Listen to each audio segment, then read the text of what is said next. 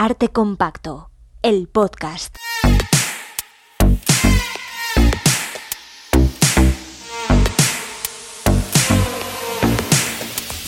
Con Juan Rasanz y Bernardo Pajares. bla bla bla bla bla bla bla bla bla bla bla bla bla bla bla Estoy nervioso. Juanra, ¿cómo estás? Pero De verdad que estoy seriedad- nervioso, estoy muy nervioso. Pero qué seriedad es esta. A ver, es que siento Sí. que, claro, tendríamos que estar eh, ahora mismo ya con tres episodios de la temporada nueva. Y este es el primero. ¿Cómo es esto? Bueno, no pasa nada. ¿Qué tal, Bernardo? ¿Cómo estás? pues estoy, ya. estoy, que estoy histérico, de verdad. Estoy, mira, mira, mira, que me tiemblan las manos y todo. Más nervioso que en la radio, te lo decía antes de empezar, no sé por qué, si estamos en nuestra casa, en nuestro estudiolo, Prado del Gay. Bueno, no te preocupes, Bernardo. Hace tiempo que tendríamos que haber grabado, pero las cosas son como son. Esto lleva un montón de trabajo, lleva un montón de curro. Estábamos hasta arriba.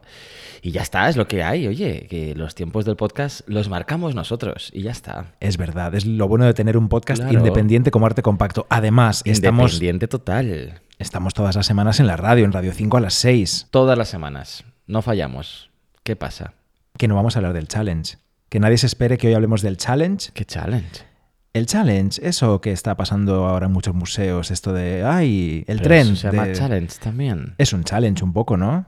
Ah, yo pensaba que los challenges eran pues como hacer una coreografía en TikTok o... O me tiro unos cubos de hielo por encima, o me pego con Claro. pegamento. Bueno, en fin, que no vamos a hablar de eso, porque no es nuestro tema y no nos gustan esos Ah, temas. yo pensaba que challenge era otra cosa. ¿Qué pasa? ¿Qué me miras así?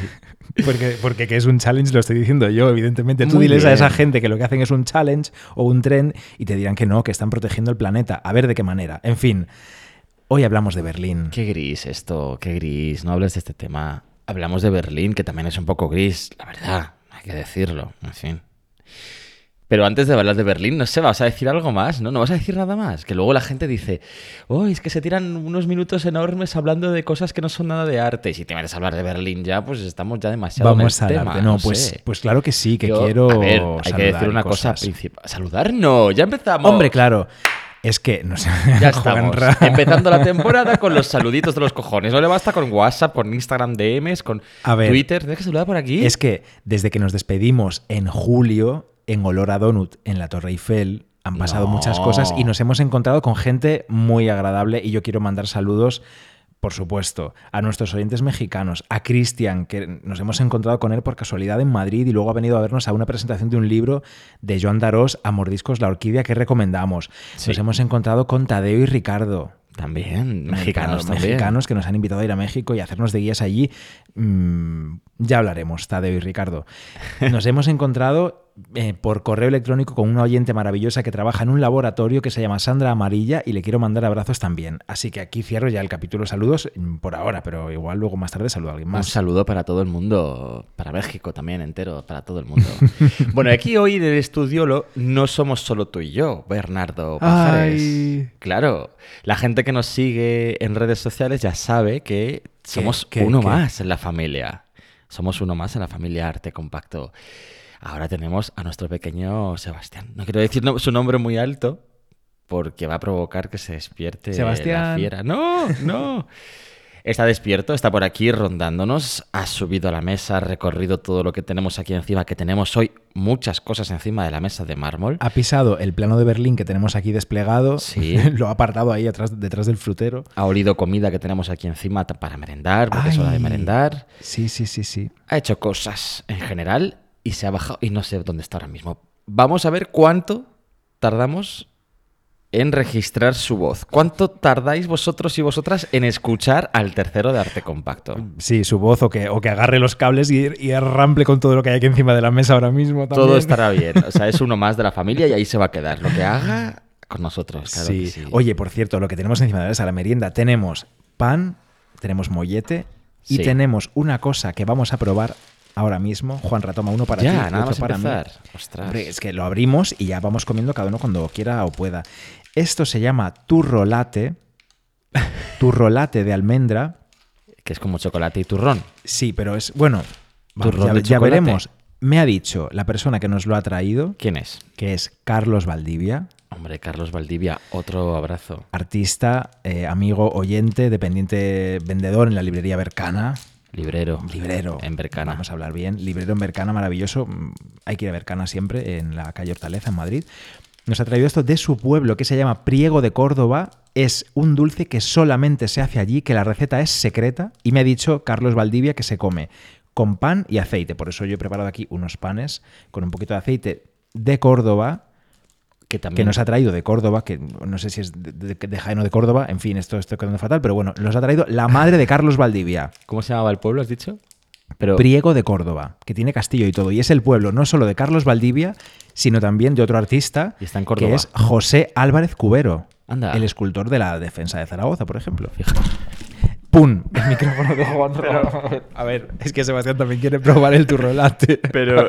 eh, Se ha lanzado desde, desde, Desde el no sé dónde. desde el sillón, que yo lo veía desde aquí. ay, qué cabrón. Qué pena no tener vídeo en este momento. Bueno, aguántalo por Me ahí. ha caído un gato encima y ha tirado Vamos a abrir. Y, y sí, Priego de Córdoba está en Córdoba, Juanra. Está en Córdoba, vale. A ver, imagínate que está en Cuenca. Prego de Córdoba en Cuenca. No, a, voy a abrir el turrolate, ¿eh? Oye, Sebastián, ya. El trolate para ti no es. Es que, claro, este ruido, este ruido, los que sabéis de gatos, este ruido es una tentación para ellos tremenda. Bueno, por cierto, aprovecho para decir, basta ya de odio hacia los gatos. Muchísima gente me escribe por Instagram diciéndome que, ¿Sí? ¿cómo tenéis ya el sofá, eh? De precioso. Seguro que os lo ha arañado entero. Seguro que ha roto las cortinas. Pues no, porque no tenemos cortinas. Y nuestro sofá no lo rompe Sebastián, que es más majo que las pesetas. Claro. Hombre, ya. Los Ahora, como estoy yo buenos. abriendo el turrolate, está conmigo. Se ha venido a mi micrófono. ¿Qué, qué interés tiene? Oye, Pero esto es como una, una esto, barra, ¿no? una barra dura y redonda. Como yo soy así, que me, me gusta lo auténtico, voy a probarlo Mm. primero sin pan. ¿eh? Venga. A ver. Mm, Esto de repente es como... mm. No, es, no es turrón de chocolate. ¿Sabes a qué sabe? No, La textura. no, como a los, a los polvorones de Navidad. claro. Parecida a la textura. ¿Y sabéis si esto es de todo el año o solo de, Mm, pero esto de se, Navidad? se me van a caer todos los dientes con esto. Qué dulce, madre mía. Mm, Mm, buenísimo. Qué rico. A Sebastián también le gusta. Bueno, Ah, en fin. Cariño, ven.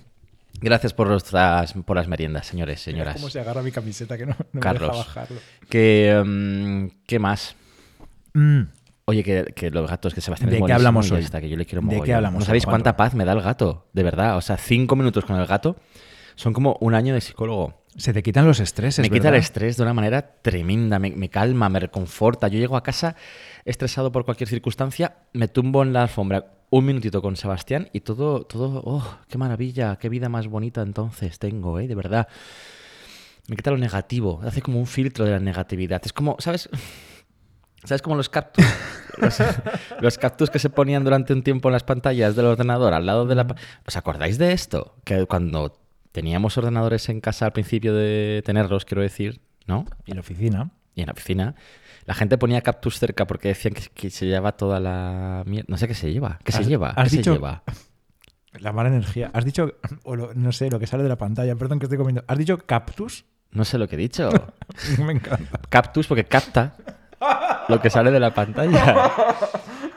Pero ¿qué les pasa a los cactus con las pantallas? No entiendo nada. Porque por mucho que capte, captará, cap- captará, ¿qué estoy diciendo? Captará cosas de la pantalla, pero a mí las mierdas espera. que me escriben no las capta, seguro. Es que Eso es está ahí. cactus. De cat, como, como el gato, pero en planta. ¿Sabes? Que capta la mala, la mala energía.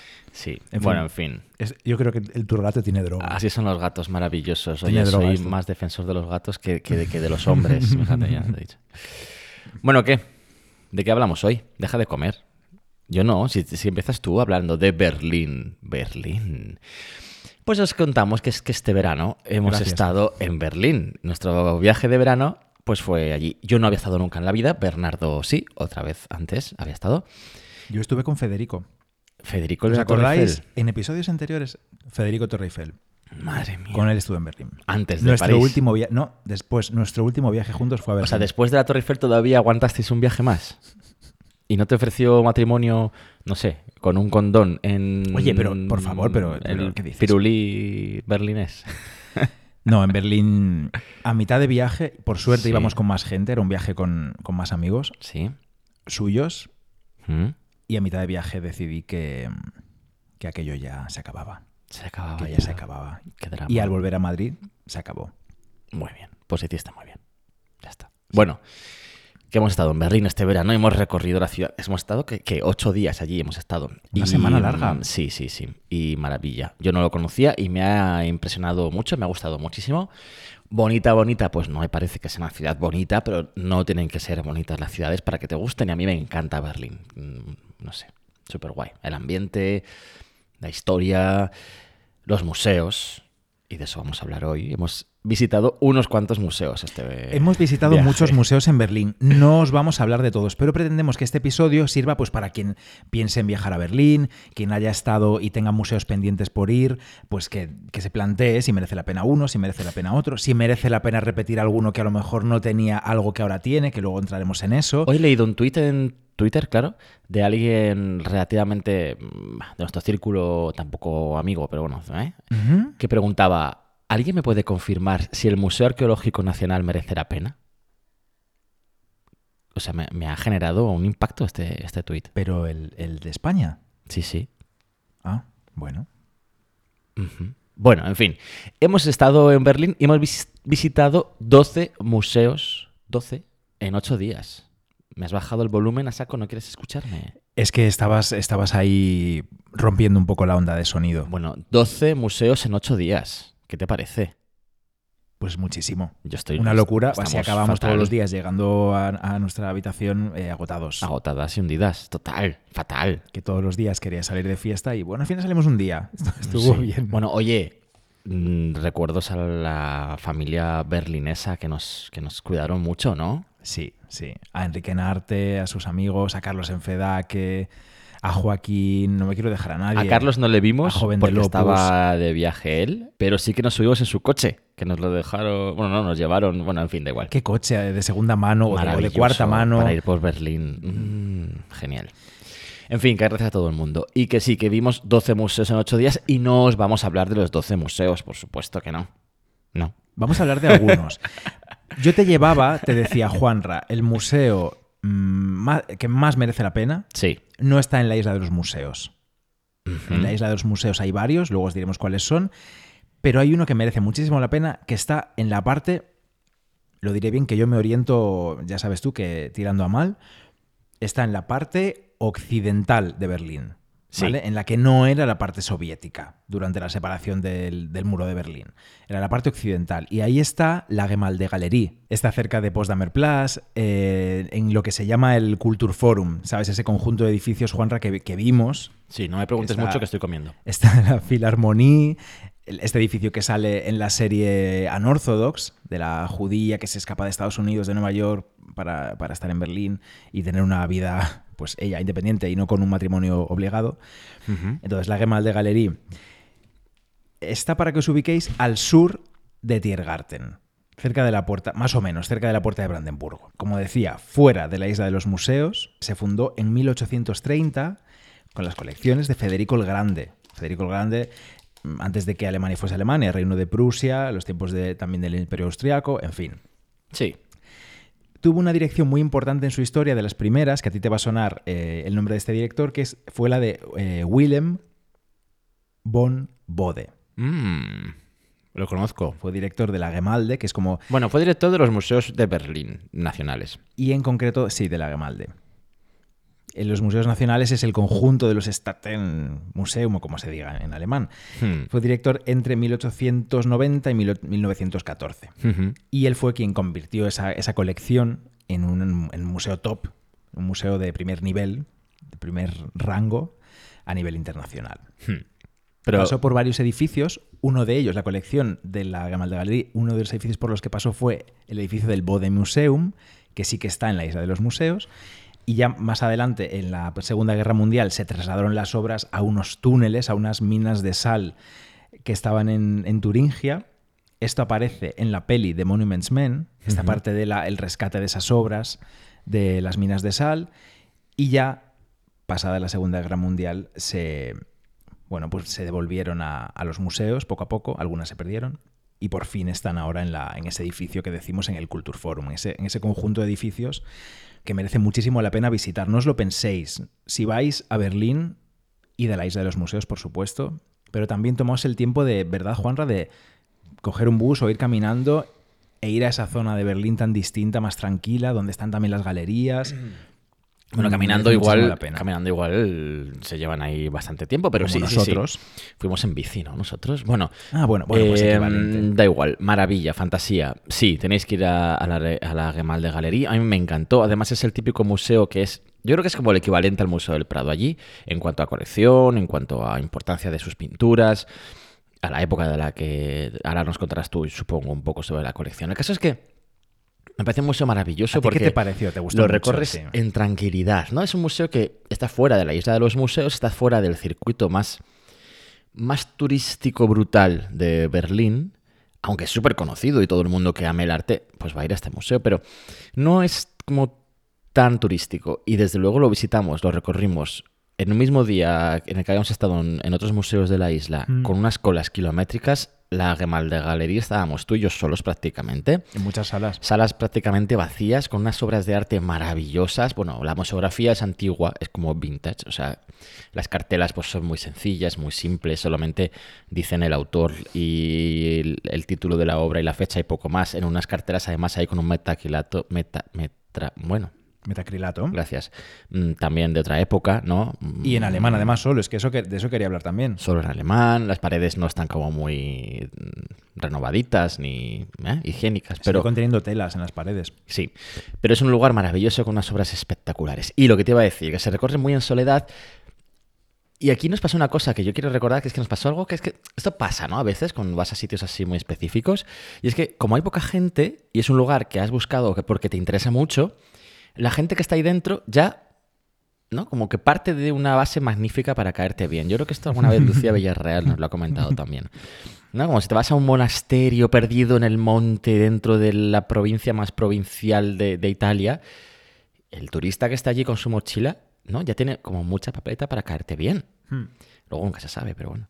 Nosotros en la Gemallería, de hecho, ahora que estoy recordando, eh, vimos prácticamente todo el museo acompañados, no acompañados literal, pero de cerca, por ahí andaba, un chico, pues parecía de rasgos orientales, eh, vestido súper bien, rollo así, no sé, vestido rollo cos, ¿no? O algo así.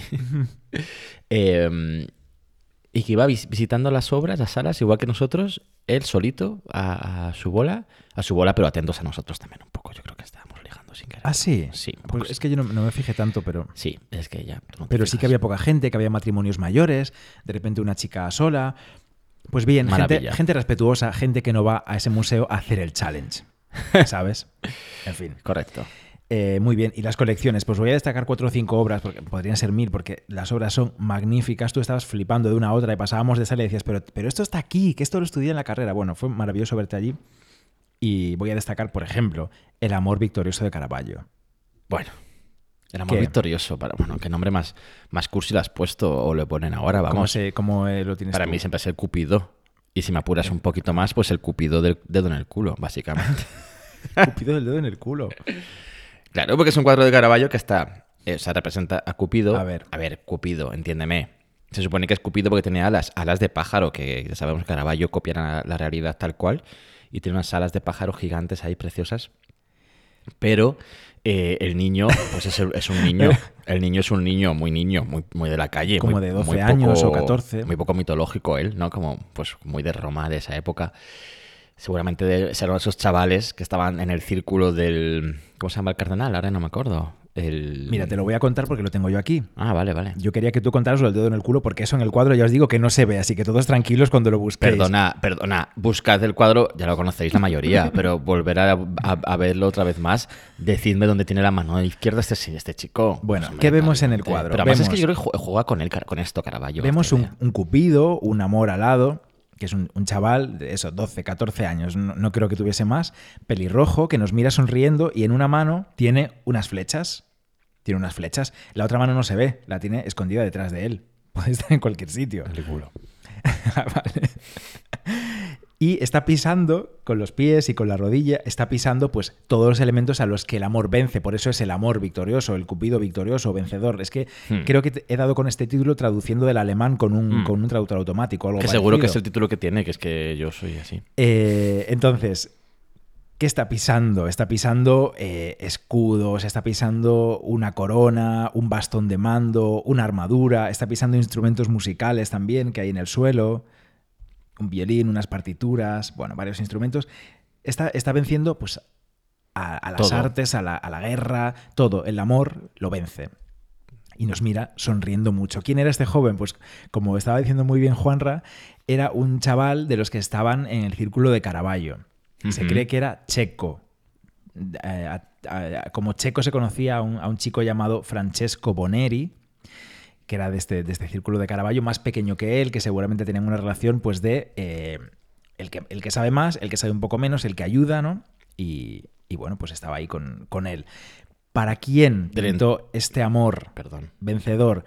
Para una persona del círculo del Cardenal del Monte, para uno de los amigos del Cardenal del Monte, que un día tenemos que hablar de este tema te porque a da para mucho. este tema hay que sacarlo, El porque te a Cardenal del. Monte que acogió a Caravaggio para pintar en su casa. A Caravaggio no solo, también a, mucha, a, a- bueno, muchos no sé, pero a otros chavales que recogió en Roma y pues que eran, a lo mejor eran músicos, no, solo eran pintores, también eran, bueno, como un, creo como una academia artística, ¿no? En, en su palacio eh, para chavales jóvenes eh, romanos. El cardenal del Monte, Francesco María del Monte se llamaba, eh, un señor hmm, muy... Es un tema de podcast, ¿eh? Muy, Es un tema para darte compacto. una práctica muy habitual entre los curas, tampoco hay que sorprenderse, ¿no? Es Bien. un tema, sí. Sí. Ahí- Os recomendamos que escuchéis pues, nuestros podcasts de Roma, el, sobre todo el de Villa Giulia, donde hablamos de este tema. Bueno, deja- Mm, dejamos por ahí- hemos dejado verdad. caer, por ahí varias veces información sobre el Cardenal del Ese Monte. tema hay que recuperarlo y contar más sobre sí, esto. ¿eh? Vale. Es una obra de 1601-1602, para que os ubiquéis. Pero hay más, no solo este Caravaggio de- del, Dedo en el culo. del dedo en el culo, como le llama Juanra. No lo busquéis por este título porque no lo vais a encontrar. Bueno, pues igual sí. Voy a ponerlo. Mientras hablas tú, voy a ponerlo en Google. Mira, que tengo aquí el ordenador. A ver, Venga. tú Aquí merendando. Tenemos, por cierto, un paquete en la mesa para abrir, que Ah. se me olvidaba, ¿eh? que es un regalo de Carlos Valdivia que me dijo, abridlo juntos. Es que estuve el otro día visitándolo en, en Bercana, comprando libros. Otra de las obras maravillosas de la Gemalde, como, por acortar, como nos dijo Sol Izquierdo, que vive allí en Berlín, amiga, que, que le llaman la Gemalde, para no decir Gemalde Galería, todo, todo, todo entero, que es muy largo, la Gemalde. Tiene razón, no aparece el cuadro, si pongo Claro, dedo es que culo. dedo en el culo Caravaggio. Aparece, la, aparece una cosa lo cochina de primero que aparece, pues no, es la incredulidad de Santo Tomás de Caravaggio, fíjate. No sé por qué. Mira. En fin. Porque mete el dedo en la herida, pero en la herida. La herida, la herida. A mí me encanta de, esa, de esta colección de este museo. Como decimos, escueto en información, en, en textos de sala y en cartelas, solo título, solo nombre del autor, título en alemán y fecha. Ya está, no hay nada más, no hay nada más. Nada Distribución más. por escuelas, tradicional, académica y tú te apañas. Sí. Que oye, por otra parte, pues bien, porque tampoco nos están adoctrinando con nada más y tal, pero mm, se echa un poco en falta otra cosa. Sí. El retrato de Durero de una de las hermanas Furleger. Maravilloso. ¿Te Ay, acuerdas de cuál es? no, la verdad. Una chica, te la voy a enseñar, que la tengo aquí. Una chica pelirroja, con el pelo rizado, recogido. rizado, Ah, hombre, claro. con una cinta en el pelo, Sí, sí. Sí, sí, sí, sí, sí, Mírala. sí. Sí, sí, sí, sí. Bueno, es que a mí... con un vestido rojo, con esas mangas largas, ¿no? Como de, Sí. de vestido bueno, pero que está usado ya, ¿no? Y que está como nerviosa ella por estar posando para Durero. Sí. Es una obra de hacia 1497. Está ella oliendo... eh, Huele mal en el su- en su- Huele mal, está en su-. Con ventanita abierta atrás. Hmm. Este, este tipo de retratos, pues con los, con los brazos apoyados en una superficie y la ventana abierta a uno de, a uno de los dos lados. Y ese, ese escote abierto. Una, una cuerdecita que une un lado del otro con el otro del escote. A mí me encanta. Sí, sí, sí. Y vas Maravilloso. a decir que no te gusta mucho a ti, ¿no? Mm. Que no te da más. Sí, bueno, entiendo su importancia, pero... Bueno, otra, otro obrón. Mm. Este, que te voy a enseñar y vas a decir, bueno, pues claro, por supuesto. Hombre, pues claro, por supuesto. Sí, sí, sí. La otra mitad de, Del díptico, de la Virgen... del ¿qué? díptico de Melun, de la, de la Virgen de Fouquet. De Fouquet. que está en. Amberes, Sí, sí, sí. con sí. esos, esos azules y esos rojos. Bueno. Y son eh, Etienne Chevalier y San Esteban. que es Caballero de maravilloso. Etienne y San Esteban. Esta, Eh, esta pintura en persona es brutal. ¿Qué colores tiene, eh? Qué colores, Estos qué dos hombres. representación de las pieles, de, de esas barbas incipientes, que es, tiene mucho del descendimiento de Van der Weyden, por ejemplo, ¿no? Esa barbita así. Muchísimo, claro. Muchísimo. El fondo clásico, es una maravilla. Muchísimo. Me encanta. Muchísimo. Luego, el retrato que ellos tienen todavía puesto en, en su cartela como maestro de flemal, Ya. Que me decías tú que se estudia muchísimo también porque es un retrato de un hombre que aparece en alemán como hombre gordo, traducción literal.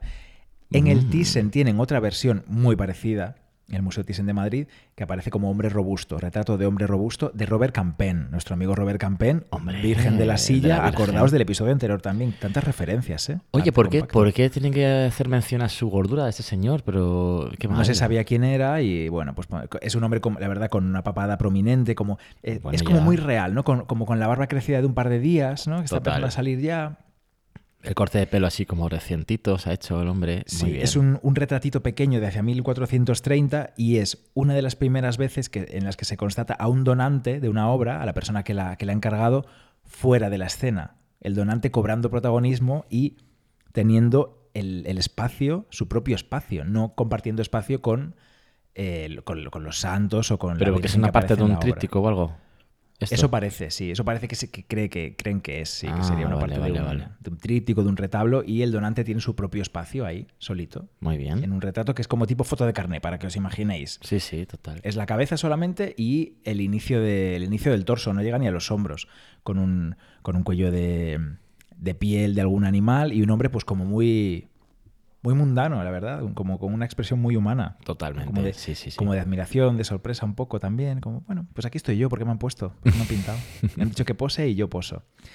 Protagonista del espacio. Y me sorprende, ¿no? Eso, la, la cartela, maestro de Flemal, cuando sabemos ya que el maestro de Flemal es Robert Campen y lo tienen todavía puesto así, sin, Sí, no. sin Sí. hacer ese cruce de ese cruzado de. Oye, esto es- no es una crítica al museo, ni muchísimo menos, pero es verdad que no parece que se eh, esfuercen mucho por mantener las cartelas como actualizadas. No sé, bueno, en fin. No, bueno, actualizadas no están. A lo mejor no tienen, a lo mejor no tienen medios. Pero la colección es maravillosa. Muchos Sebastianes también, solo voy a mencionar tres. Eso siempre. Los Sebastianes de Loto, el de Cosimo Tura, el de el de Rubens, Rubens. que tienes tú una foto con él mirándolo Hombre. en Instagram que te dice yo sin avisarte, un robado. Así que Total. buscad el Instagram de Juanra, que es arroba JRA-SM, y ahí veréis su foto de, de hace un- unas poquitas semanas con el San Sebastián de Rubens en la Gemalde Galería. En la Gemalde. Tienen obrones de Botticelli, de Piero di Cosimo. Bueno. Tienen una Salomé de Tiziano que no es Salomé, porque en lugar de estar Salomé con la cabeza del Bautista en una bandeja, que está, esa obra está en el Prado, es una mujer con una bandeja exactamente igual que la Salomé del Prado de Tiziano, pero es una bandeja de frutas. Sí, sí, sí. Es, es- es divertido, ¿no? Ver a esa Salomé que siempre has visto con la cabeza del Bautista, pero con unas frutas a cambio. De Es cierto, también. sí. Has saltado a Tiziano, pero déjame que rebobine un segundo porque has nombrado así de pasada, como demasiado de pasada, lo de Botticelli. Y es que la Bueno. colección del 480 de este museo es para cagarse encima. Yo no me lo esperaba porque llegamos más tarde, eh, después de haber pasado ya por varias salas de otro tipo de arte, barroco y tal. Em, Llegamos a estas salas, bueno, bueno, bueno. O sea, horas puedes estar allí, horas viendo estos cuadros del 480 italiano, maravillosos todos. Es una locura. pinacoteca increíble la Gemalde Galería. Haces su pinacoteca. Porque en este caso sí que es una pinacoteca. Que sí, que sí, que sí. Que sí. ¿no? Yo no vi escultura. No, no Seguro que tienen algo, pero No vimos, no vimos. es una colección increíble. Pues sí. Antes, eligiendo las obras que íbamos a mencionar, tienen una copia también del descendimiento de Van der Weyden, de época, Regulinci, pero ahí está expuesta en la colección permanente también. De época, me encanta el concepto de época. No digas de época, es muy feo eso. de la época. Bueno, no, sé, pues de la época. Bueno, pues oye. De la época sí, del pintor, antigua, no sé, de época. Mm, mm, déjame eh, que te critique un He poco. sufrido para elegir. Me ha, dado, me ha dado agobio, me ha dado Stendhal de elegir, porque son- tantas obras maravillosas. Sí, En fin. es cierto. Y si en la Gemalde Galerie echamos de menos un poco más de información sobre las obras, en otro museo nos sorprendió precisamente lo contrario, Juanra. También te digo una cosa, que nosotros recorrimos las salas de la Gemalde Galerie sin, sin atender a nada más, que a lo mejor hay una página web magnífica que te cuenta todo lo de las obras, ¿eh? Y se puede acceder desde el móvil. No lo sé, yo no lo sé. Bueno, Ya te digo que no. El Bode. El Bode Museum. Es un, bo- es un, es un Bode, no, es un museo. Es un Bode Museum. Es un Bode Museum. Es un Bodeum. Museum. Bode Museum. Un body. Es un museo que sí está en la isla de los museos, la más famosísima isla de los museos de Berlín, que nos habló de este museo, la verdad, el barroquista. Estábamos tú y yo en Mallorca en julio haciendo, ¿qué? Una conferencia, era un curso Un de curso la de UNED, verano, sí, de la UNED. efectivamente. La UNED es la Universidad Nacional de Educación a Distancia en España. Efectivamente. Entonces nos llamaron para que fuésemos a- allí a Mallorca y dimos una mini conferencia. Y allí coincidimos con el barroquista, que es uno de los grandísimos, eh, ¿qué? Influencers o, bueno, no sé, comunicadores del arte en redes sociales y en televisión y en todo tipo de cosas, cualquier soporte. Probablemente si estáis escuchando Arte Compacto sabéis quién es el barroquista. Bueno, pero a lo mejor hay alguien, yo qué sé, pues ponle, no sé, de México, que no sabe quién es el barroquista, no sé, bueno. Eh, y nos recomendó que fuésemos a este museo, como, como mucho tal. Yo, la verdad es que eché un ojo a sus colecciones en internet y dije, bueno, pues vamos a ir allí, pero va, tampoco un ratito y ya está. Pero bueno, ¿por qué? Pues porque tiene principalmente tres colecciones hoy en día allí dentro. Una colección de arte bizantino, la colección de escultura, desde la antigüedad hasta el siglo XIX, y la colección de numismática. De todo esto, pues claro, lo bizantino está muy bien un poquito, un ratito, la de escultura maravilla y la de numismática, pues es que yo directamente, sinceramente, lo siento, a mí no me interesa mucho. O sea, sí me interesa, me parece muy interesante, es muy importante, pero que yo no paso tiempo en salas viendo numismática, no me gusta. Tiene uno de los museos, de los, de los gabinetes de numismática más importantes, 500.000 medallas y monedas. Es una pasada, sí, sí. Además, tienen también obras de la propia Gemal Galerie aquí expuestas Sí, sí. que enriquecen el discurso y que permiten una conversación, un diálogo entre la escultura y la pintura. Sí, vamos a decir por qué no esperabas tú mucho del Bode, porque además está en la isla de los museos, como decimos. Ahí los protagonistas, los museos top, son otros. Claro. Vamos a mencionarlos, solo sus nombres, porque estos os van a sonar mucho más. A lo mejor del Body no habíais oído nada del Bode. Todos ellos forman parte de los museos nacionales de Berlín, también la Gemalde Galerie, que está fuera de la isla, y luego estos otros que están dentro de la isla. Eh, se reparten las colecciones nacionales de Alemania entre estos museos, básicamente. Está en el top 1, que es donde va todo el mundo que elige un museo para ir en Berlín, que es el Museo de Pérgamo, Sí. donde está el altar de Pérgamo, el mercado de Mileto. Las puertas y de las- las Istar. la puerta de Istar. Mm. En fin, todas estas cosas maravillosas, pero atestadas de gente. Sí, sí. El Neues Museum, que es donde está Nefertiti, el Altes Museum Sí. y la Alte National Galerie.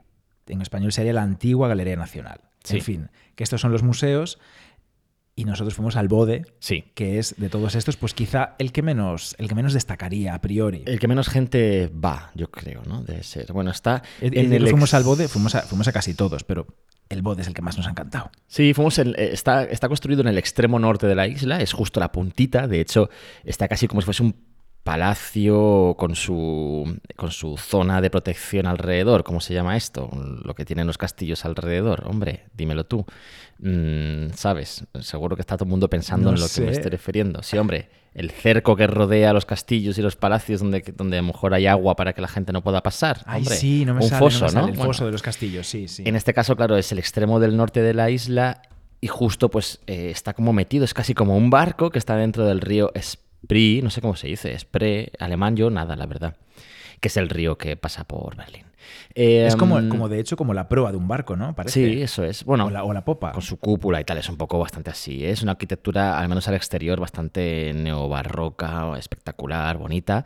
El concepto del museo tiene su origen en una mujer, igual que lo tiene el Museo del Prado. Lo tiene en la princesa heredera Victoria de Prusia que en 1883 publicó unas mm, ideas sobre hacer un museo que va a ser este, dedicado al Renacimiento, en exclusiva al Renacimiento. Anda. Se empezaron las obras en 1897 y, y, bueno, se, se inauguró en 1904 cuando se, ya, cuando se llamaba Kaiser Friedrich Museum. ¿Quién es el Kaiser Friedrich? Pues era El emperador. Marido difunto de la emperatriz Victoria, la que tuvo la idea de hacer este museo. Para entonces, ¿quién era el museo, el, perdón, el director de los museos de Berlín y por tanto también de este? Pues el que dijimos antes, Willem von Bode, quien puso en marcha este museo al principio. Sufrió muchísimos daños el edificio a lo largo de la Segunda Guerra Mundial, evidentemente, como todos, eh, se fue restaurando durante muchísimos años. La última restauración, cuidado, es del 2000 al 2005, que estuvo cerrado para renovarlo por completo. Se abrió en el 2006. Eh, y como decía antes, tiene la, colección de escultura, la de, artes la de arte vicentino y numismática. Ya no, ya no conserva esa idea inicial de que fuese un museo sobre el Renacimiento en exclusiva. En ese sentido, por cierto, hay que decir importantísimo que tienen dentro del museo, la arquitectura del, pr- del propio museo incluye una recreación de una basílica italiana del Renacimiento Mm, es verdad. no de una cualquiera, recrea la iglesia de San Salvatore e San Francesco al Monte, en Florencia, allí cerca de San Miniato al Monte, con sus capillas y todo, capillas típicas de una iglesia llenas de obras de arte originales. El espacio no lo es, pero sí las obras de arte que meten dentro. Incluso eh, tienen como pilastras y columnas traídas de Italia directamente ¿eh? para ponerlas aquí en este museo. Eh, lo que se busca, evidentemente, con este espacio de la capilla es como recrear el aspecto original del ambiente para el que las obras fueron creadas. Esto es, pues, bueno, pues mira, chico, muy de la museografía de, de, ese tiempo, ¿no? Que busca contextualizar las obras de arte, no luchar contra la descontextualización que se genera sobre las obras de arte cuando las pones en un museo pues pulcro y, y, que nada tiene que ver con, con su ambiente de, de original, ¿no?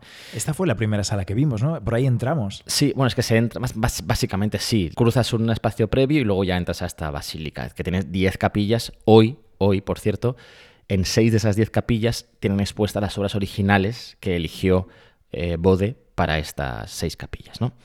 ¿Qué obras maestras están en el Bode? Porque esas obras maestras sí que son importantes, cuidado, no, no, no está eh, por ejemplo, allí tienen la Madonna Pazzi de Donatello, de la que vamos a hablar hoy bastante. De tal. Tiene también obras a punta pala de mis amigos de la Robbia, principalmente de Luca de la Robbia. Que es que ¿Qué mí... te pasa a ti con los de la Robbia? Bueno, eh, estoy empezando a quererles, pero me costó un poquito. Durante la carrera, pues yo, ¿no? Estás ahí estudiando, pues no sé, Donatello, Brunelleschi todo como muy puro, ¿no? Y muy tal, y de repente, claro, te presentan ahí a unos señores que hacen cosas que brillan muchísimo. Porque, ¿Qué claro, hacen? ¿Qué hacen? Hacen como una especie de medallones con tonos azules, verdes, amarillos. Sí, claro, bueno, no solamente medallones, hacen muchos medallones con, con, con, guirnaldas de frutas y flores eso, eso, en, bien, en, el, con, en, el, entorno, ¿no? Y en el, en el interior, pues escenas de vírgenes con niños o lo que fuese. Pero no solo, también hacen altares, hacen esculturas, hacen cosas de ese tipo. Todo esto, claro, brilla porque son que son cerámica, ¿no? Entiendo. ¿Qué son? ¿Es cerámica? Claro, que brilla, mental. Bueno. Eh, y también tienen otra obra maestra en el, en el Bode, que es la bailarina de Antonio Canova. Si me está enseñando Bernardo en el móvil una foto de un niño que está meando, haciendo pis. Que es de ellos, es de Girolamo, de la Robbia. Sí, bueno, es un, eh, voy a decirlo en, en, alemán, me voy a lanzar, mira, para que respires. Pinkel. Gracias, eh, te lo agradezco. Pinkelner Nave als Brunnefigur. Sí. Pinkelner Nave als Brunnefigur. Knave als Brunnefigur. Bueno, en inglés lo traducen porque aquí ya, ojo, que tenemos cartelas nuevas con código BIDI. Diferencia, ¿eh? Y título en alemán y en inglés. Y lo traducen como, en inglés, Pinboy as Fountain Figure. O sea, uh -huh. niño que hace pis como figura de fuente.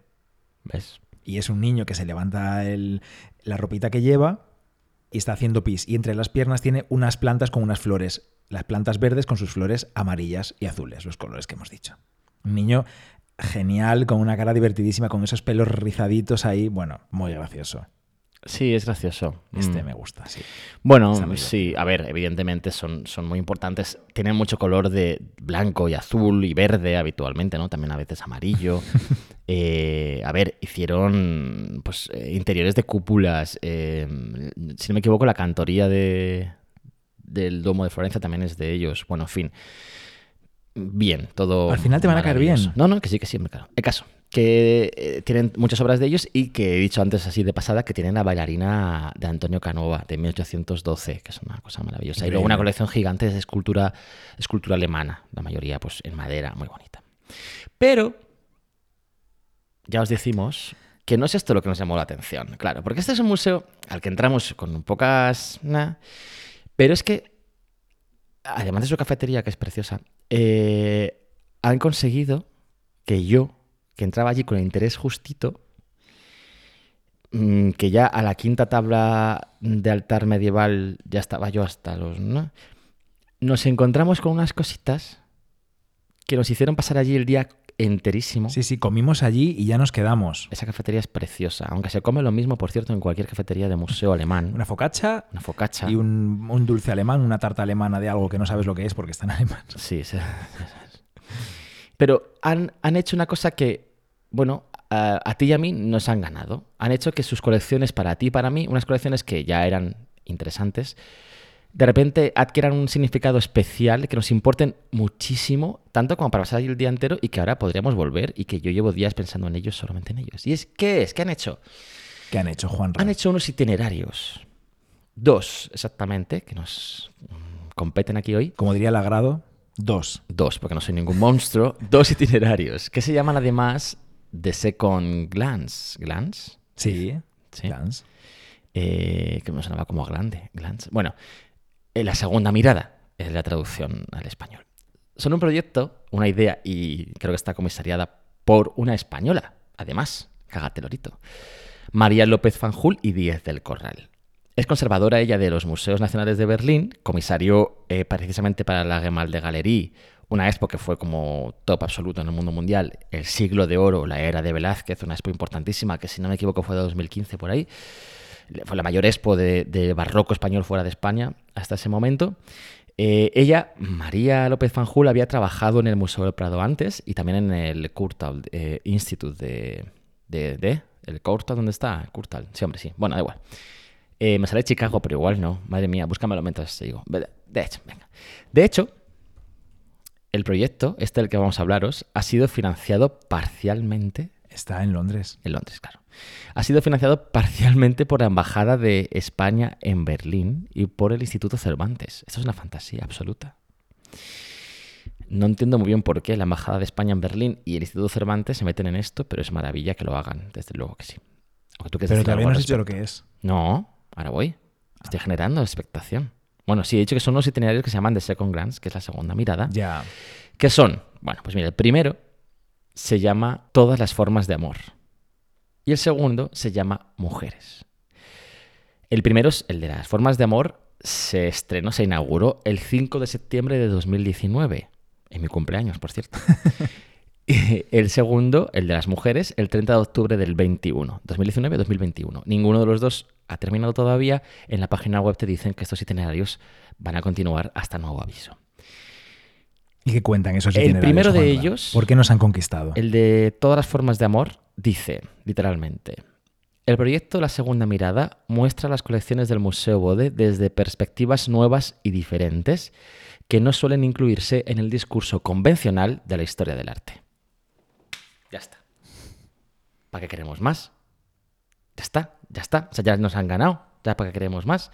Además, han publicado unos catálogos de estos itinerarios que podéis ver en la página web, que se pueden descargar en baja y en alta calidad, lo que queráis, y que son súper interesantes, maravillosos. Voy a beber agua, si no te importa. Mientras bebes agua, yo voy a contar cómo descubrimos que esto estaba pasando allí. Nosotros estábamos viendo estas tablas, estos, estos trípticos en las salas del Bode Museum, maravillosas, de verdad, increíbles, eh, Donatello, tal, y de repente me voy a acercar a un banquito para sentarme un poco y veo que al lado hay una especie de revisteros Sí. con unas hojas de sala plastificadas. Muchas Sí. hojas de sala. En alemán y en inglés también. Y digo, uy, ¿esto qué es, Juanra? Lo empiezo a mirar y veo este título Efectivamente. de Second Glance y empiezo a ver que están haciendo lecturas de estas obras de hace cientos de años con una mirada que no solo nos está diciendo la Biblia dice tal y tal y tal. Donatello fue un señor que nació aquí, murió allá y esculpió tal.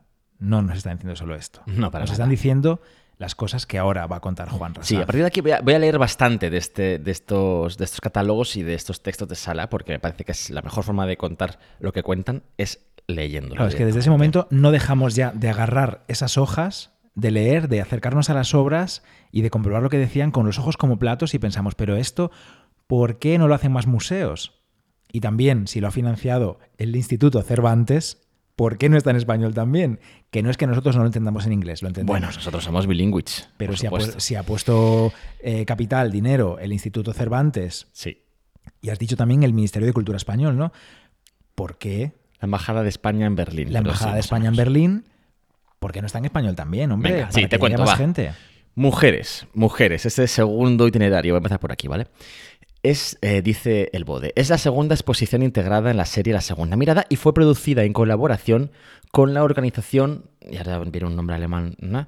Fraudentreff Olga. ¿Qué es la organización Fraudentreff Olga? Es un centro de acogida y asesoramiento para mujeres drogadictas, mujeres trans y trabajadoras del sexo con necesidades especiales. Pues muy bien. Cuidado. La muestra analiza los roles tradicionales de género y cuestiona las funciones atribuidas a las mujeres en la sociedad, por ejemplo, como diosas, heroínas, prostitutas, santas, reinas, académicas, y sobre el papel de las mujeres en la sociedad. En seis recorridos temáticos con 62 objetos que van desde el siglo IV hasta el XVIII, Estas mujeres se sitúan en sus propios contextos históricos y también se analizan a través de la lente crítica del siglo XXI. ¿Qué? A día de hoy, dicen, la historia del arte sigue estando enmarcada por una perspectiva masculina, y esta perspectiva también define el canon histórico-artístico. La influencia y las historias de las mujeres fueron ignoradas durante mucho tiempo en los museos occidentales. Dilo. La invisibilidad de las mujeres sigue siendo una característica común de prácticamente todos los museos y colecciones de los llamados antiguos maestros. O sea, bravo o no bravo. Vamos, o sea, un aplauso, me pongo de pie, aplaudo, me voy, hasta luego, Lucas. O sea, qué maravilla. Y esto, además, lo ha escrito una comisaria española Sí, en sí. un museo de Berlín. Sí, sí, sí. Además de eso es que, claro, cuando, cuando tú escuchas a muchísimos machirulos, ¿no? Machirulos y gente académica de bien, ¿no? Gran- Grandes investigadores y cosas así, eh, algunos, y algunas mujeres también, que dicen, bueno, es que los museos de arte, ¿qué tienen que ver con estos, con estos movimientos, ¿no? Eh, tan políticos de defensa de la mujer o de, la- de- las formas de amor libres, ¿no? Mm, ¿Qué tiene que ver o qué, qué- qué relación tendrán estos cuadros con esto? Bueno, pues creo de verdad, de verdad lo creo, que lo que ha hecho el BOD es un ejemplo, porque lo ha hecho de una manera muy fina, ha hilado muy fino qué historias cuenta a través de los cuadros que destaca. Y creo que es interesante que lo leamos y que lo tomemos como referencia cuando se pueda, de verdad que sí. El otro día fuimos tú y yo al teatro, ver, vimos aquí en Madrid eh, ¿Cómo hemos llegado hasta aquí en el Teatro del Barrio? de Nerea Pérez de las Heras. Y Olga Iglesias. Olga Sí. Iglesias y Nerea Pérez de las Una Heras. maravilla. Y, y Nerea Pérez de las Heras, en el momento de la obra, decía: las ideas, las tradiciones, los conceptos heredados nos condicionan absolutamente. Esto no es nada nuevo, evidentemente, ¿no? Nuestra opinión de las cosas no es tan solo nuestra opinión. Realmente deberíamos, creo yo ahora, dudar sobre inclu- incluso por qué queremos ciertas cosas o por qué eh, opinamos ciertas cosas, porque generalmente están condicionados por, por mil asuntos, mil aspectos que nos condicionan de nuestro entorno, de nuestra educación, de nuestra sociedad, en fin.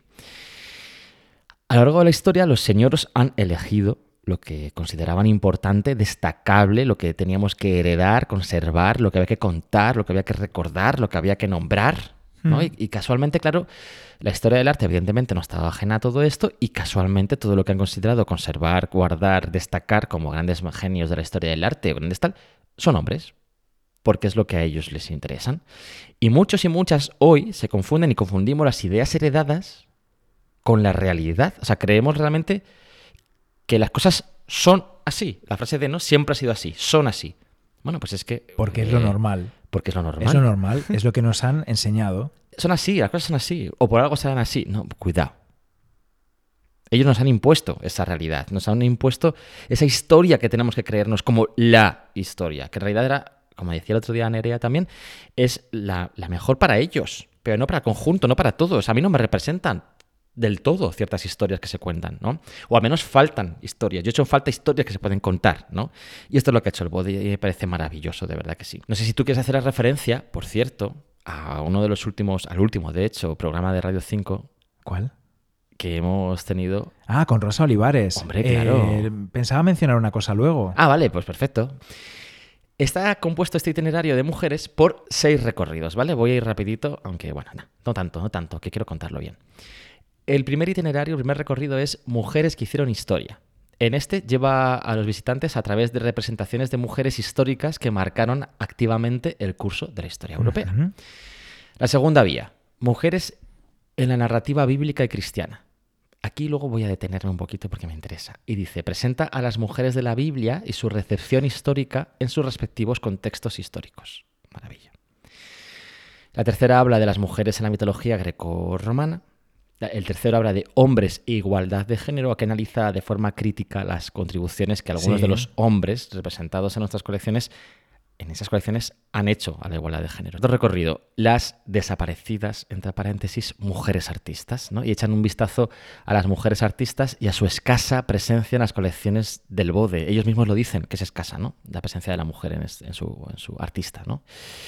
Y luego la, visión del siglo XXI, muy interesante esto, porque aquí presenta eh, perspectivas inspiradoras y contribuciones de mujeres berlinesas, artistas del siglo XXI, de hoy, que también se incorporan en todo esto.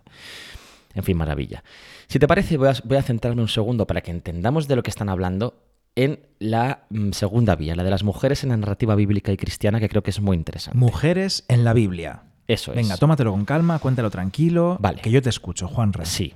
Y Mm, todos los compacters también, que están ahora mismo haciendo sé. sus cosas, caminando, con su gato. Voy a decir, ver, la frase, el texto más importante de este nuestro episodio del podcast de hoy. Este te es nuestro digo. episodio, por Sí. favor. Dicen, la Biblia cristiana es un libro producido por una cultura patriarcal cuyo contenido fue escrito y posteriormente analizado e interpretado principalmente por hombres desde su perspectiva androcéntrica, en la que el hombre, en oposición a la mujer, es visto como la norma. Estos modos de ver masculinos siguen influyendo en nuestra imagen de las mujeres de las que habla la Biblia, pero ¿son estas imágenes exactas? Cero mentiras detectadas. Así es como, así es como empiezan este itinerario. Tú, coges una- una- tú entras en un museo nacional de Berlín, alemán, Nacional, ¿eh? nacional, público. Entras allí, coges un texto de sala y esta es la primera frase que te encuentras. ¿No? La Biblia es un libro producido por una cultura patriarcal que ha sido escrita e interpretada por hombres, desde su perspectiva androcéntrica. O sea, cágate. Claro, esto, eh, imaginaos, ¿no? Sabemos que nos escucháis también desde fuera de España, pero en España esto, hoy por hoy, es impensable que ocurra. Por favor, si alguien conoce un ejemplo parecido, que nos lo diga, que nos escriba por Instagram o por Twitter, en público o en privado, porque estaremos encantados de saberlo y de, de recogerlo también en el programa de Radio 5 y aquí. Sí, total. Estábamos flipando, estábamos leyendo esto en la sala en el Bode Museum este verano. Sí, total. Decíamos, esto en los museos españoles, al menos en los que nosotros conocemos, impensable. Sí, y a partir de aquí, pues entonces elige una serie de obras de todo el museo de su colección en el que la figura femenina bíblica es importante y a, y a partir de esas obras, pues cuenta cosas, ¿no? Hablan de Eva, por supuesto, hablan de las hijas de Lot, un temazo, hablan de Dalila y Temazo, Sansón, Lot y otro sus temazo. hijas. Eh, pero yo me voy a centrar en principalmente dos mujeres que son como el, lo más importante. La primera. La primera. La mujer de la Biblia. La Virgen María. La Virgen María. Exacto. Y que he dicho antes que una de las obras maestras de esta colección, ¿cuál es? La Madonna Pazzi de Donatello. Donatello. 1420 aproximadamente. Mármol, 60 por 70 centímetros más o menos. Un relieve maravilloso. Vale. Em, este relieve es muy importante. Bueno, pues porque lo hace Donatello, evidentemente. Es, digamos, una imagen de la Virgen clásica. Es una, un, un relieve. Mira, lo tengo aquí delante, Bernardo, para que lo puedas ver. Mira, ves, precioso. Es un relieve que, por cierto, tú y yo no pudimos ver cuando estuvimos en el bode. Estaba prestada. Estaba prestado en la gran exposición de Donatello, Mm. que estaba por llegar además a Berlín poco tiempo después. Bueno, eh, Estaba en Florencia, ¿no? Sí. estaba- sí, pero yo creo que estaría llegando ya a Berlín porque la expo se inauguraba en, en la Gemalde Galerie pocos días después de nuestro, de nuestro regreso a Madrid. Eh, bueno, Donatello es, un, Donatello es un artista de finales del 15, del, perdón, finales del eh, 14, principios del 15, eh, del 300-400, florentino, que es uno de los principales actores del Renacimiento, del inicio del Renacimiento, ¿no? con Brunelleschi y toda esta gente. Eh, Donatello en, esta, en este relieve lo que hace es una maravilla, ¿no? Es un- una escena de la Virgen con su hijo, un- la Virgen está de perfil, está abrazando tiernamente a su hijo. Amorosa total. Y hay una aquí hay una composición muy interesante que se va a repetir muchísimo en la historia del arte, que es la Virgen acerca su cara, su frente, y le llega a chocar con la frente del niño Jesús, Ahí, naricita con naricita. en un gesto totalmente cariñoso y de amor. En su cara, sin embargo, en la cara de la Virgen, no solamente vemos amor.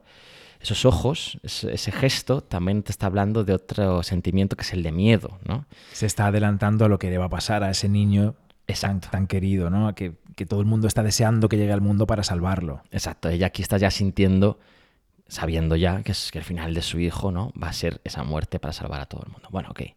Eh, mamá, mamá, mamá y planeta. Correcto. Es maravilla esta obra. Además es un bajo relieve brutal, en- sin embargo con unos matices tremendos, ¿no? Como las manos de repente hay unas manos que sobresalen más, otra que está mucho más plana.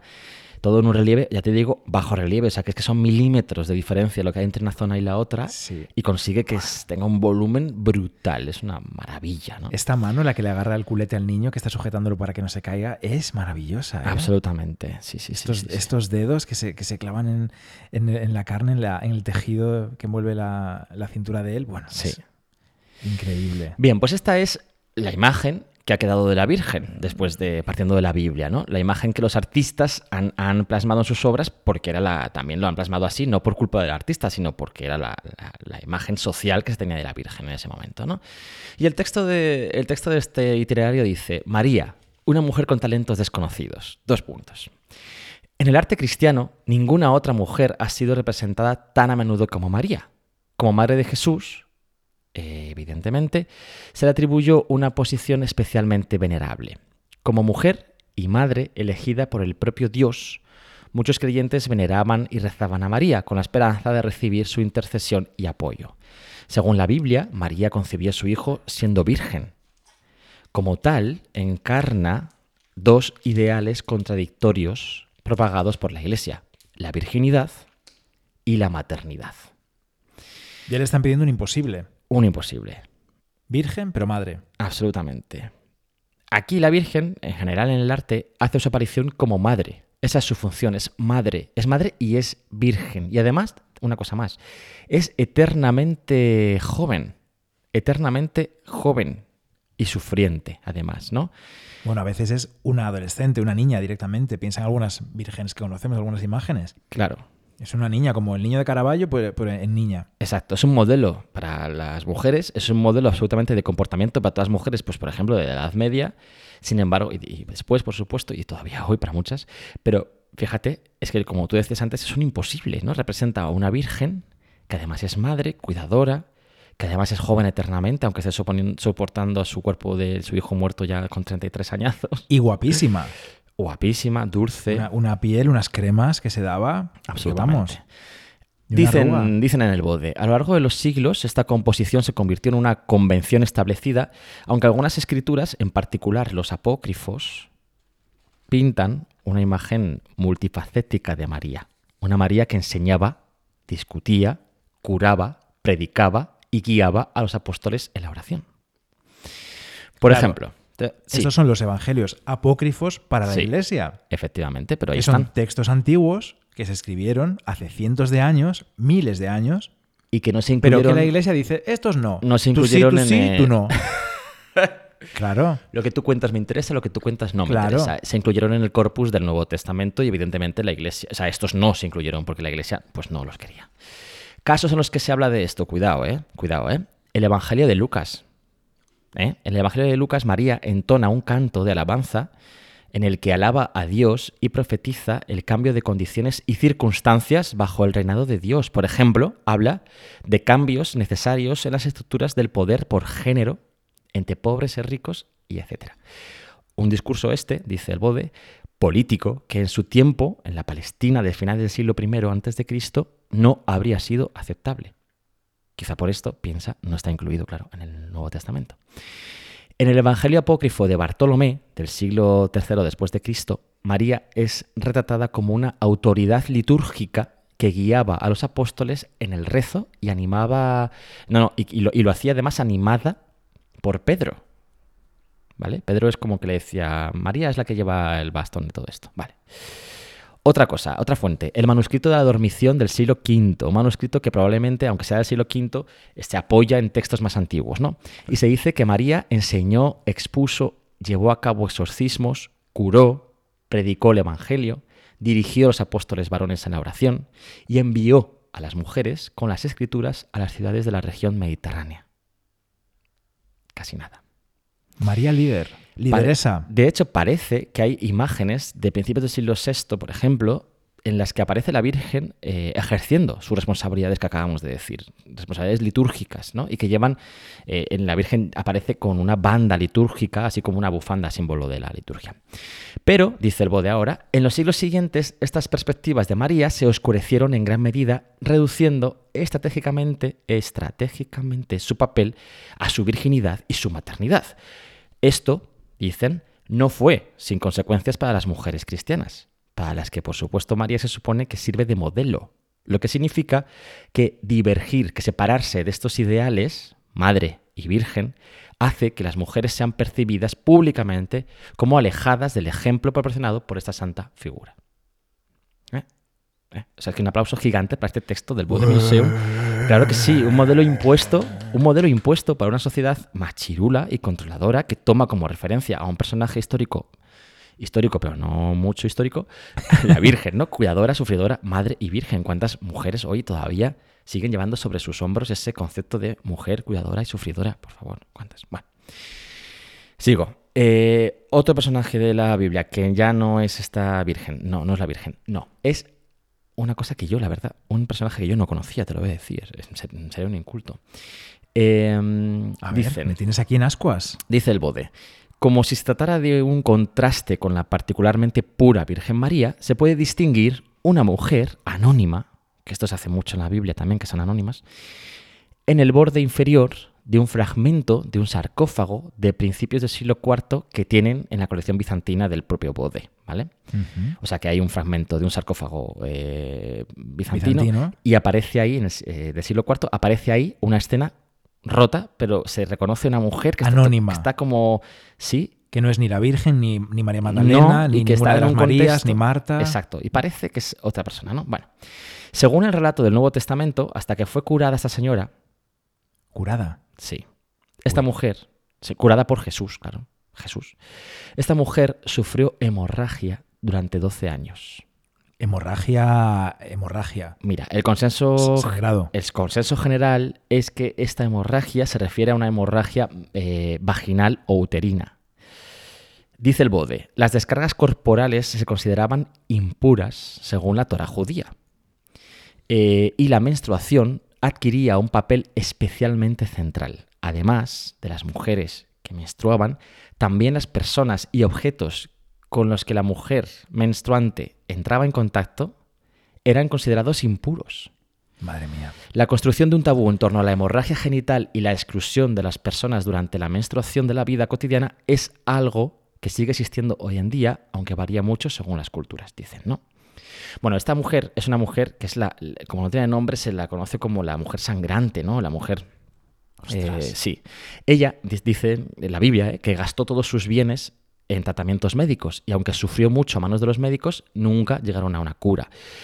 Empeoraba constantemente con su sangrado eh, vaginal. Cuando llega Jesús a su pueblo, ella piensa, bueno, pues voy a intentar tocarle y a ver si así consigo curarme. Y efectivamente así fue. Ella tocó su manto y automáticamente el sangrado se cortó. La hemorragia se detuvo. Eh, como decía, el fragmento de este sarcófago parece que representa justo ese momento es un sarcófago que he dicho antes que era bizantino, pero no, procede de Roma y justo muestra ese momento en el que señora, esta señora está tocando el, manto. ¿no? Eh, sí, digo que... Mm, ah, termina el texto del Bude al respecto de esta señora. Cuidado, ¿eh?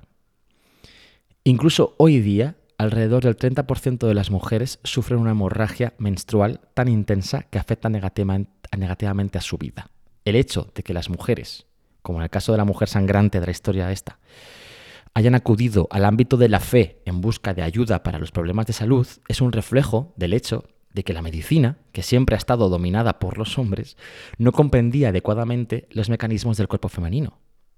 La medicina de género sigue siendo hoy un fenómeno marginal, con consecuencias fatales para las mujeres.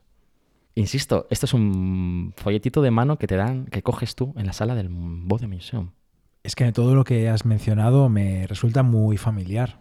Mucho. ¿Sabes? Me resuena a escenas que escuchaba de pequeño entre las mujeres de mi familia. Yo me, crié entre mujeres, no solo, no solo mi madre o, mis abuelas, sino también, eh, pues he mencionado una vez en el podcast, ¿no? A, mi vecina Mila y a su madre y a sus tías, que er, eran una casa justo pegada a la mía, en la que vivían muchas mujeres. Y estos temas de la regla, que por supuesto nunca se mencionaba con este nombre, el sangrado, eran temas como prohibidos, que se hablaban en bajito, temas como impuros, no, es que tal, es que no, me puedo bañar, bueno, cosas de mujeres, no puedo hacer tal, no, bueno, ay, la mayonesa, ay, mm, tal. Mm. es verdad, la mayonesa. Cosas como...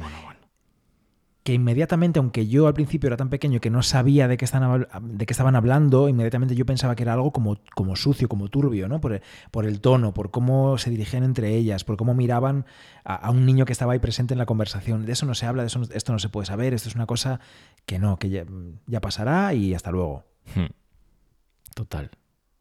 Es algo como que no se puede mencionar y sin embargo está, por otro lado, ligado estrechamente con esa función de madres. De madres. Claro. Pero claro, es que son madres y vírgenes, acuérdate. No, no, no pueden ser mm, mujeres con su cuerpo funcionando de manera normal. Es tremendo, ¿no? ¿no? ¿Y, ¿Y, cuántas mujeres cuando se acerca el momento de la menopausia, en esa etapa de la premenopausia, que tienen sangrados terribles y, y tienen desajustes, muchas veces callan para no, no, lo, no lo cuentan, para no molestar, para, para no reconocer que les está, está, pasando esto, ¿no? Como es como cualquier otra, cualquier otra, otro problema de salud, otra enfermedad, no pasa Mm, nada. Los, do los, dolores que tendrán, claro, muchas de ellas. Y si, si tu, tus amigos, tus hijos, eh, tus nietos lo saben, te vamos a ayudar. No es nada malo, no es nada sucio, por favor. Mm, Tomemos Total. estas cosas de Es salud como, igual que la absoluto. salud mental, como algo natural que pasa, que nos puede pasar a cualquiera. Es un tabú absoluto y fíjate que es que ya en la Biblia aparece esa señora sangrante que en torno a la cual pues se crea ese tabú también, ¿no?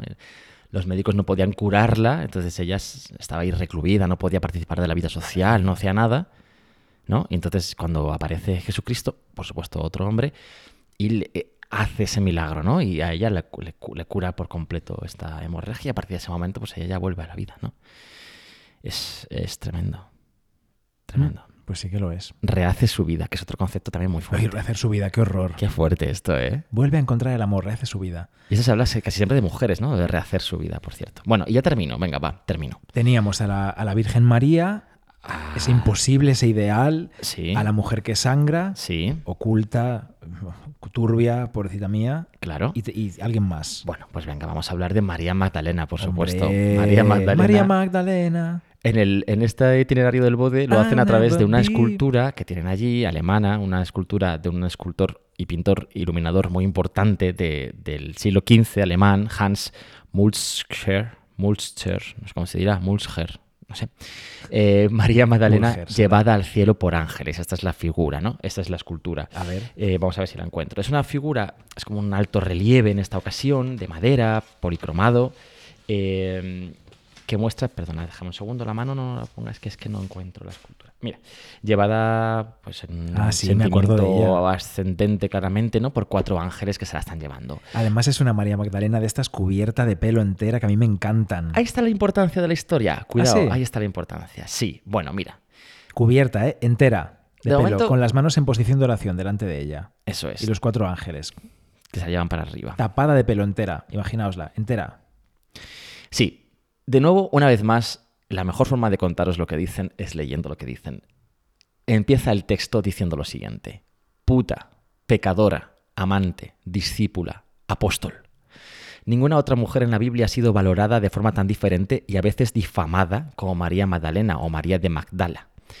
No hay fuentes que puedan dar información precisa sobre la familia eh, de María o su estatus social. ¿no? Sin embargo, su identificación con el lugar de origen, Magdala, María de Magdala, una ciudad a orillas del mar de Galilea, lleva a la conclusión de que no estaba casada y que se percibía que no tenía lazos eh, familiares de ningún tipo. Ajá. Después de que Jesús la liberase de los siete demonios que ya tenía, eh, la judía María de Magdala se convirtió en una de sus discípulos femeninos y desempeñó un papel protagonista, que varía según la fuente canónica o extracanónica que consultes. ¿no? Los evangelios transmiten la tradición, aunque no siempre, de que María estuvo presente en la crucifixión y deposición de Cristo y que descubrió ella la tumba vacía en la montaña en la mañana de Pascua. Además, es la primera persona con la que Cristo se encuentra cuando, se, cuando resucita y le encargan, le, encarga, perdón, Cristo a ella, cuando se encuentra en ese momento, que anunciara su, resurrec- su resurrección a los demás discípulos. Este encuentro entre María Magdalena y Cristo resucitado, y este encargo por parte de Cristo de que fuese ella la que anunciase que él había resucitado, eh, se dice mm, que es la razón por la que algunos interpretan como una figura de autoridad a María Magdalena, y en concreto como una mujer apóstol. ¿Vale? Eh, además, su posición como compañera cercana de Jesús, como compañera de, conserva- de conversación, como maestra, como apóstol, incluso como miembro de los doce, se hace evidente en los escritos que se convirtieron en, en apócrifos, claro, por los que decíamos antes, ¿no? Los de tú sí, tú sí, tú no, porque Exacto. cuentas algo que no me interesa que cuentes. Para este caso, pues por ejemplo, el Evangelio de María o, eh, o el Evangelio de Felipe, en fin. Son textos, pues ya hemos dicho antes, que son originales, pero que no se, inco- no se incluyen aquí. ¿no? Eh, en el siglo II, después de Cristo, eh, la Iglesia inicia una tendencia a mezclar y confundir y agrupar historias de mujeres del Nuevo Testamento. Mujeres que no tenían nombre o mujeres que se llamaban María secas, pues ellos deciden agruparlas y las agrupan en torno a la figura de María Magdalena o María de Magdala. Eh, más tarde, en el siglo XIII, con la leyenda áurea, además, a María Magdalena se la equipara con María egipciaca. Siglo IV, V. Esto, hablando. esto nos va sonando de María Egipciaca. Siglo IV, V, María egipciaca, antigua prostituta de Alejandría, que se convierte al cristianismo y que vive toda su vida en el desierto como una ermitaña y su cuerpo se cubre con un largo cabello. Amigo. Amiga. Esta confusión a partir, o esta eh, sí, equiparación a partir de, de- de entonces, del siglo XIII, eh, hace que en alguna iconografía aparezca María Magdalena como María egipciaca, o sea, con ese pelo por todo el cuerpo. El escultor Hans eh, este aprovechó esa amalgama de leyendas para, para esta escultura que, está aquí en el, en el ¿no? Vale.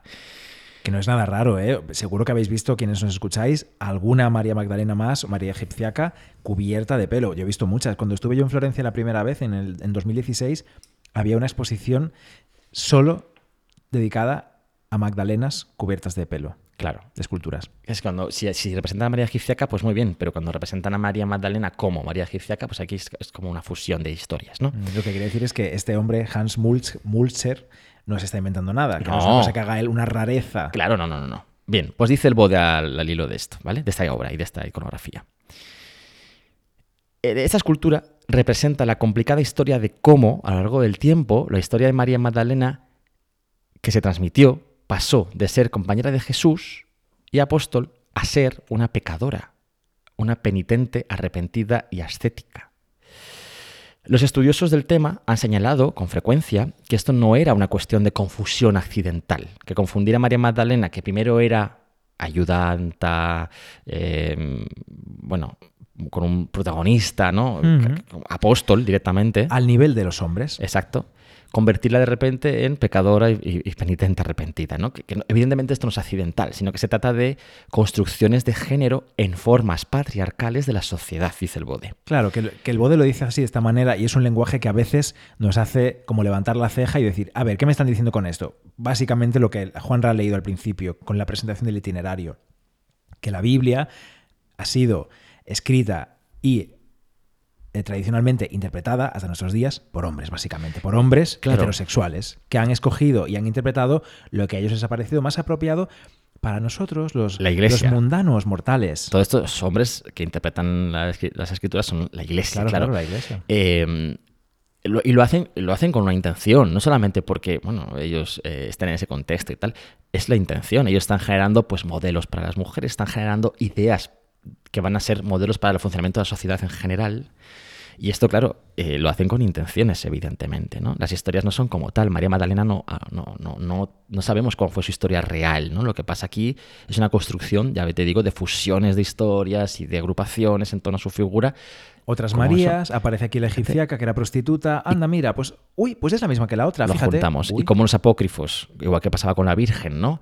La historia de María Magdalena es una señora potente y cañera, importante, y como de repente Lideresa. después se convierte ¿no? en, en lo que decíamos, en una señora pecadora y arrepentida, ¿no? Y dice eh, el, el bode, sigue. para terminar, A para ver. terminar, que me encanta a mí esto. A mí Dice, yo estoy enganchadísimo, ¿eh? Yo como, como si quieres seguir mm, dos horas más. En cierto modo, dice, la narración moderna de María Magdalena sigue la misma línea cuando, en la novela de Dan Brown de 2003, Ay, ay, ay, ay, ay. El Código da Vinci, ¿En serio? ¿Menciona el Código da Vinci? Sí, los relatos del Nuevo Testamento, los evangelios apócrifos y la leyenda áurea se interpretan aquí, en el Código da Vinci, en el sentido de que María Magdalena, aquí por cierto, si alguien no ha leído el Código da Vinci o no ha visto la película, le voy a contar el final, pero bueno, ya, Po- ya, ya pasar siendo pasar horas, ¿eh? medio minuto para adelante o un minuto Ya ya siendo está. horas, estamos en 2003. Eh, se interpretan en el sentido de que María Ma- de Magdala y Jesús habrían tenido una relación sexual, incluida la descendencia, los hijos.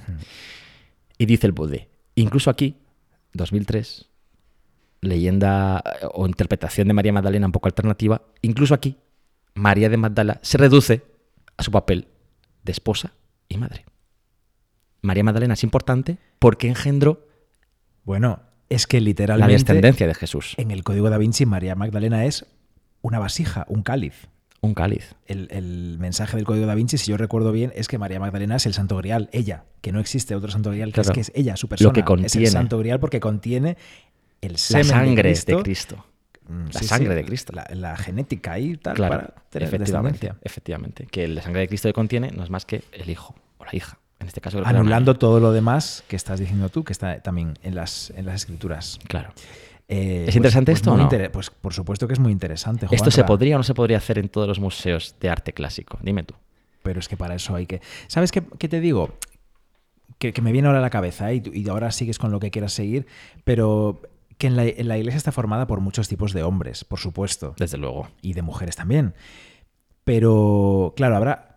Sabemos que nos escucha gente de la iglesia, que nos escuchan sacerdotes, y nosotros no queremos decir que toda la gente que pertenece a la iglesia es de esta manera, que anula a la mujer, por supuesto que no, pero No. quienes han mandado, quienes han tenido el poder de tomar decisiones, han tomado este tipo de decisiones. Por eso el mensaje no ha cambiado, no se ha adaptado, no se ha modernizado y no se, no se ha recibido a todo el mundo por igual en la iglesia. No. Todavía, a día de hoy. Bueno, y de hecho la, la mujer, sin embargo, tiene un papel muy importante en la iglesia. La, la mujer tiene un papel importante, pero no tanto como los hombres.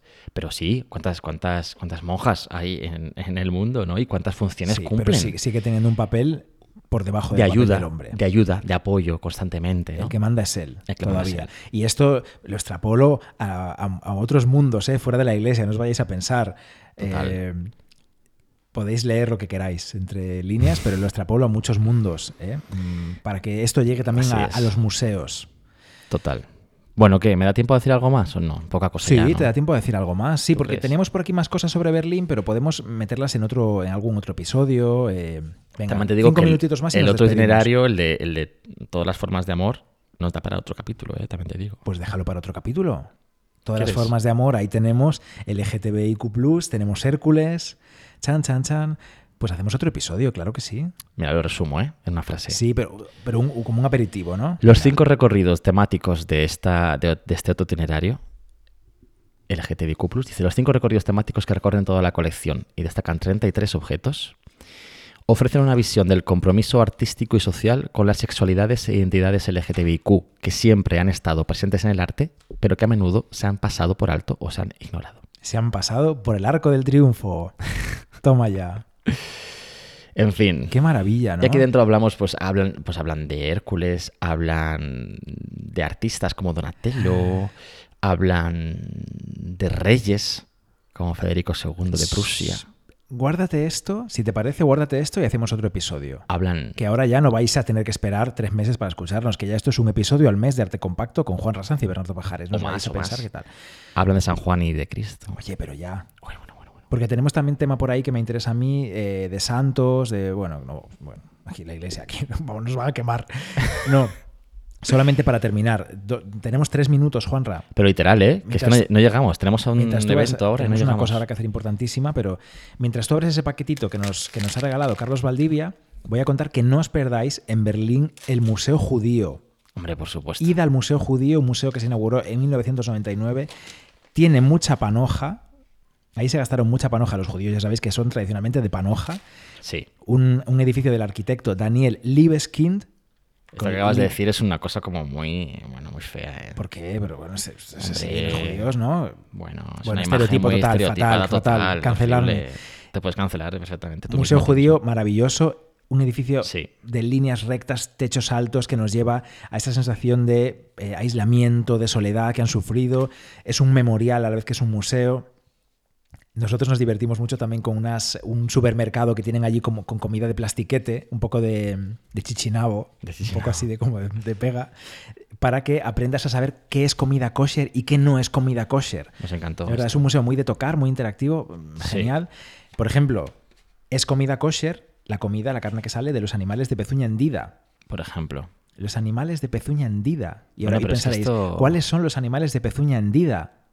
Pensadlo. ¿Cuál- Hombre. ¿Qué animales tienen la pezuña hendida? Bueno, pues por ejemplo las cabras y las ovejas. Claro. Pero también las vacas, Claro. los ciervos también. Todo esto es, es- y luego se genera todo un, un despliegue de medios para supervisar, ¿no? Que toda la cadena, toda la cadena de, de- bueno, de, de producción de esta carne, de producción, no sé, de, produ- sí, de producción. sí, sí, desde el origen hasta que Hasta llega que a tu llega plato, el plato de esa persona que se lo quiere comer, efectivamente, se supervisa en todo momento que sea. Sí, es esto, esto de la pezuña hendida, la pezuña hendida es solo un detalle. Hay, hay, hay toda una clasificación de qué es kosher y qué es no kosher. Por ejemplo, no es co- comida kosher una hamburguesa, porque no puedes mezclar carne de un animal que sea kosher, por ejemplo, carne de vaca, de hamburguesa, Con queso. No, no, Ah. con queso porque ha salido del mismo animal. Ese queso, esa leche, Ah, es viene de una vaca.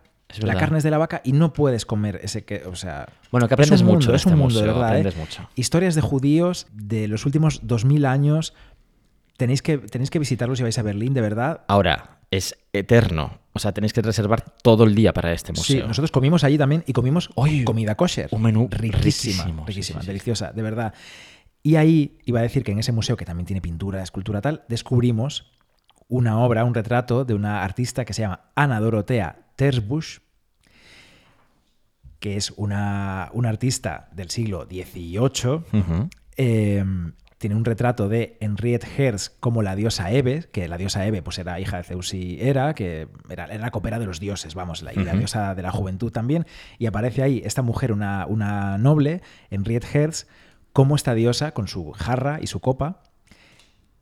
Y esta pintora, esta mujer artista, aparece en un diccionario que os queremos recomendar que se llama Ellas. Sí. Diccionario de Mujeres Artistas hasta 1900, editado por Rosa Olivares. Le hemos entrevistado hace unos días, hace nada, en Arte Compacto en Radio 5. Buscadlo, Escuchad escuchadlo. el programa que es estupendo Sí. y tiene aquí su ficha en este diccionario esta mujer, Ana Dorotea Terbusch, Hmm, Maravilla. nacida en el reino de Prusia. Es que estamos hoy muy prusianos. Oye, escuchad ese programa de Radio 5 que es muy sí, interesante. de verdad. Y recomendarle el Museo Judío de Berlín, eh, de verdad, maravilla, maravilla. mm, Todo, el vacío de la memoria, con las, con las caras estas de acero, de Cadisman, las caras que están abajo que suenan clac, clac, clac, que se pueden pisar. Brutal. Eh, todo, este lugar en el que entras que tiene una ventana solo Oh. arriba solamente, que se llama la Torre de... A ver si lo digo bien. Es que qué arquitectura. Está eh. el Jardín del Exilio, que tú Sí. te mareabas. Bueno, brutal, brutal. Que te va llevando hacia la entrada porque el suelo está inclinado. Te lleva hacia la entrada porque no puedes. Te, te cuesta avanzar para Sí, que tú sientas sí. un poco eh, ese esfuerzo que tiene que hacer cualquiera que se exilia. Porque, claro, te exilias no porque quieres, sino porque tienes que hacerlo. Y que Entonces, ha pasado con el pueblo judío. cómo la inercia te lleva a tu lugar de origen, que es a donde tú, a donde tú perteneces y donde quieres volver todo el tiempo, inconscientemente y conscientemente también. Pero luchas por alejarte, te alejas de donde no quieres alejarte, entonces te cuesta avanzar. Y por eso cuesta avanzar físicamente tú cuando recorres este monumento. Que entre es pilares. tremendo. Estás entre pilares de hormigón que están rellenos con suelo de Berlín, con tierra de Berlín, y solo uno tiene tierra de Palestina, el central. Y además, pilares que no están del todo rectos entre sí. No. Y por tanto te generan un mareo considerable. Ese mareo hace referencia al dolor y al aturdimiento que sufre la gente que se está exiliando por su sufrimiento de alejarse, ¿no? Este lugar, el Jardín del Exilio y la Torre del Holocausto, que es esta especie de zulo altísimo, solo con una ventana minúscula, una esquina, que te metes dentro y pues sientes lo que hay. Lo que, Por cierto, la audioguía- pues eso, y de allí. La audioguía de este espacio, de esos espacios del museo arquitectónicos está hecha, está hablada Por por, el el arquitecto. arquitecto. Por Daniel Libeskind. El arquitecto te cuenta la intención que tenía al hacer este edificio, una idea preciosa y maravillosa. Y ya aquí termino con esto, ya está. Bueno, yo ya solo decirte que el regalo de el regalo de Carlos Valdivia que has abierto. Que, Hombre, estoy la viendo que es un nueva guía completa del Museo Nacional del Prado de Onieva. Esto debe ser, pues no sé, de los 80, 70. No, no encuentro la fecha, la verdad, de edición. Gracias, nos encantan además los libros de segunda mano, que han tenido encanta. otra vida. Pero es que además, Carlos, en la primera página nos ha dedicado y pone: Las grandes Oh. historias de amor comienzan en grandes lugares. Os quiere Carlos, Londres, verano del 22. Y ha dibujado nuestros perfiles mirándonos A ver. eh, delante del cuadro de Rivera. Ay, por favor. Delante del cuadro del que, en el que nos hablamos Apolo por primera vez tú y yo. El Apolo y Marcias de Rivera. Efectivamente. Bueno, con esto y con la emoción de Bernardo, que está con los ojitos ahí cristalinos, nos vamos y volvemos muy pronto, muy, muy, muy pronto. Volvemos De verdad que pronto. sí, no os vayáis. Gracias por escuchar Arte Compacto. Pues sí, Nos escuchamos también cada semana en Radio 5, ya lo sabéis. Gracias a todos. Besos, os queremos. Un besito. Chao. chao. Arte Compacto, el mejor podcast del mundo mundial. Y si no, ven aquí y dime lo contrario. Y Sebastián no ha hablado, ¿eh? No ha hablado. Por aquí revolviéndolo todo, ha probado el turrolate, pero no ha dicho ni. ¿En qué mes escucharéis su voz en el podcast? Ya veremos.